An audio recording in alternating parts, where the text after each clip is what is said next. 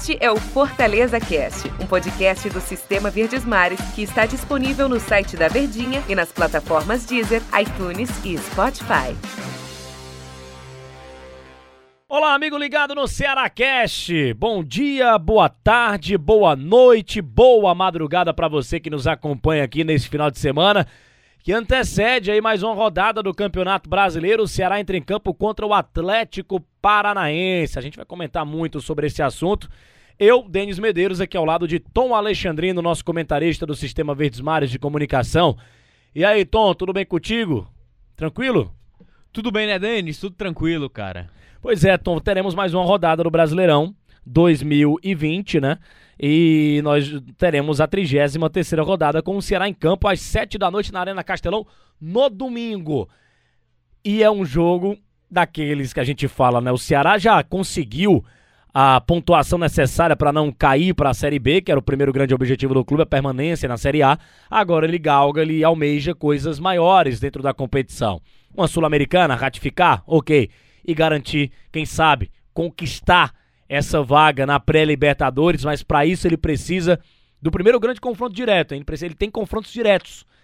Diria que três confrontos diretos por essa vaga na pré-Libertadores: Atlético Paranaense, o Fluminense e o Corinthians. Corinthians e Fluminense. E o primeiro já acontece no domingo, Tom. É o Ceará encarando a equipe do Atlético Paranaense na Arena Castelão. Vai passar muito por esses confrontos a, a, gente poder dar um parecer ao torcedor pelo que, que esse grupo do Ceará vai brigar dentro da competição. E já começa no domingo contra o Atlético Paranaense. Jogo difícil, hein? É, e aí, e aí não tem motivo também para ter acomodação, né? Ah, conquistamos o número de 40, é, é, a pontuação dos 45, nos livramos daquele objetivo inicial traçado, pronto, tá tudo bem, tá tudo certo. Não. O Ceará deve buscar algo mais. E aí é algo importante a lembrar que você acaba botando outra meta, né? Em cima daquela que você já estabeleceu e no momento muito cedo e precoce na competição, claro que para o lado positivo, né? Então o Ceará ele agora tem a missão de garantir, assegurar uma competição internacional, apesar de achar que por mais que não esteja garantido matematicamente, na minha cabeça, virtualmente o Ceará já é um dos clubes que estará com certeza e fatalmente na próxima Copa Sul-Americana, ainda também. este ano. Então acho que não tem motivos para a gente pensar do contrário. E aí a gente vai para o segundo ponto. O segundo ponto é pré-Libertadores.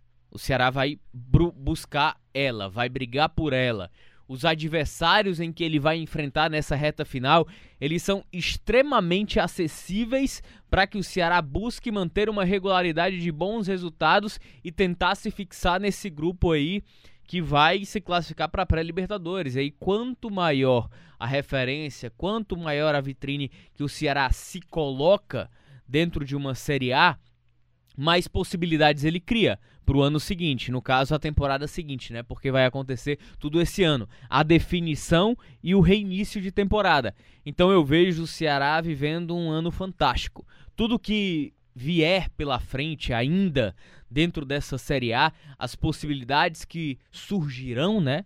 É, os, vão, vão ser cerejas acumuladas do grande bolo que o Ceará formatou 2020/2021. E essa grande temporada, né, se deve muito pelo trabalho do Guto Ferreira. A gente fala muito do Guto Ferreira aqui no Ceará Cast, porque o Guto, o Guto gera, o Gutinho gera notícia, cara.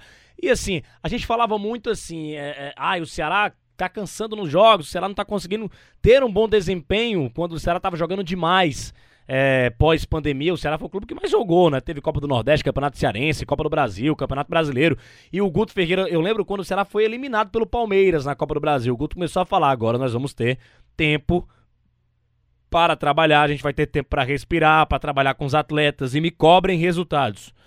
Porque agora eu vou ter tempo para descansar os jogadores. E ele conseguiu, né? Ele consegue entregar, entregar resultados. É claro que o Ceará não tem a, a melhor, a melhor das melhores campanhas, mas o Ceará é o oitavo colocado do Campeonato Brasileiro. Então, o trabalho do Guto, com esse tempo que ele pediu, com esse tempo que ele falou, me cobrem resultados.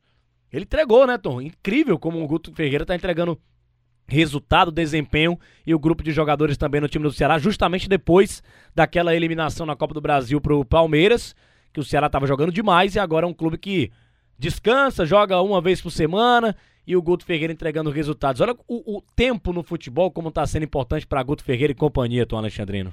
E aí isso reforça ainda mais, né, tudo aquilo que a gente vinha falando sobre a questão de desgaste, questão de tempo. E aí o torcedor muito movido pelos resultados imediatos, muitas vezes colocava, disse que era desculpa, de que o Guto é um treinador de segunda divisão, que não tinha variação tática, que não ia dar certo, principalmente quando naquela partida quando o Ceará chega para enfrentar o Vasco em São Januário, é, era a disputa ali por zona de rebaixamento. O Vasco naquele momento era o 17 o Ceará era o 16, era um confronto diretaço. Então havia toda uma dúvida em cima disso. E algo que a gente sempre ponderou, Denis, conversou, e é preciso ter muita responsabilidade até para mudar a mentalidade de como pensar que se faz futebol, é essa cautela, cara. A gente sempre falava, dá pra gente cobrar quando o Ceará tiver tempo para trabalhar. Enquanto tiver com essa maratona absurda, de jogos, entre agosto e novembro, o Ceará chegou a, a jogar o, equi, o equivalente a 38 partidas, a um brasileirão inteiro, cara. Em três meses, é quatro, quatro meses, né? Quatro meses. Foi Copa do Brasil, é, além da Copa do Nordeste, né? Brasileirão e estadual. Então, pouco tempo, viagens, treinos, pouco tempo para você reparar eventuais erros. E aí o Guto foi encaixando, à medida que ele tinha, ele jogou com as armas que tinha, cara. Com as armas que ia buscando, que ia surgindo. Então isso curou ainda mais a campanha, que não para por aí. Eu acho que você deve sempre buscar mais. E algo que a gente sempre conversa é que o Guto fala, a gente vai ser repetitivo de novo, mas para deixar bem claro, o Guto fala: esse grupo sabe o que ele quer. Esse time sabe o que quer. O Guto deixava sempre isso nas entrelinhas. E mais uma chance de provar contra o Atlético Paranaense, uma equipe que cresceu muito na competição, que estava na zona de rebaixamento, que brigou em determinado momento lá na parte de baixo. E aí na transição do Eduardo Barros para o Paulo Autuori, o Atlético subiu de posição na tabela. E curiosamente a arrancada foi naquela partida lá no Paraná contra o Fortaleza, naquela virada. Aquele momento foi a virada de chave do Atlético no Brasileirão. Então, o cenário para o Ceará ele é muito positivo. A gente fala do momento, porém, é preciso ter cautela também para analisar. Ah, pré-Libertadores, ok. A gente fala porque hoje ele é o oitavo. Mas se de repente derrapa e as equipes que estão atrás vencem, isso já muda. Então é preciso cautela e sempre parafrasear o que atletas e treinadores normalmente fazem sejam nas vitórias, sejam nas derrotas, no bom momento ou no turbulento. É pensar jogo a jogo para ir aos poucos acumulando e aí sacramentar, seja qual for a competição que tiver pela frente. Isso aí é muito real, cara. Se pede, de repente tropeça contra o Atlético Paranaense, tá tudo muito embolado ali, né? Aquela turma ali do Atlético Paranaense, Atlético Goianiense, Bragantino, Corinthians, Ceará, tá tudo muito embolado, todo mundo com a mesma pontuação praticamente dentro da classificação do Campeonato o Brasileiro. O Santos também, que o tá naquela Santos, faixa, né? Verdade, o Santos também, né, que, que optou por, por, priorizar mais a Taça Libertadores da América, mas ainda tem Campeonato Brasileiro pro time do Santos, então tá tudo muito embolado ali naquela situação, naquela parte ali de meio de tabela, para a parte de cima da classificação do Campeonato brasileiro. Para a gente passar aqui um histórico para o torcedor desse jogão contra o Atlético Paranaense, que vale, vale muito, hein? Necessita da vitória do Ceará até para empurrar um concorrente direto para a parte de baixo.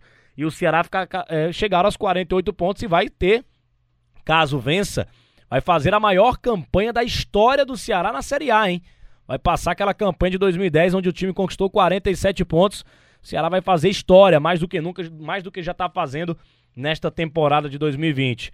É, foram 18 partidas oficiais em toda a história entre Ceará e Atlético Paranaense. Com sete vitórias do Atlético Paranaense. Esses 18 jogos, né? 14 pelo Brasileirão, 2 pela Série B e 2 pela Copa do Brasil. 18 jogos, 7 vitórias do Atlético Paranaense, 4 vitórias do Ceará e 7 empates. É um confronto equilibrado, mas tem aí é, mais vitórias o time do Atlético Paranaense em relação ao Alvinegro de Porangabuçu. Então, convite feito para a galera, transmissão na Verdinha, vale a pena conferir a emoção do rádio. Ceará e Atlético Paranaense, domingo, às 7 horas da noite na Arena Castelão. Vale a pena demais. Jogo grande, hein? É bom demais ser da Série A e confronto direto por essa vaga aí na pré-Libertadores 2021. Deu nosso tempo aqui. Valeu, Tom Alexandrino. Valeu, Denis. Foi bom demais, hein, cara? Foi bom demais, passou rapidinho. Valeu, galera. Um grande abraço. Até a próxima edição aqui do Ceará Cast. Valeu, Nação Alvinegra. Um grande abraço. Este é o Fortaleza Cast, um podcast do Sistema Verdes Mares que está disponível no site da Verdinha e nas plataformas Deezer, iTunes e Spotify.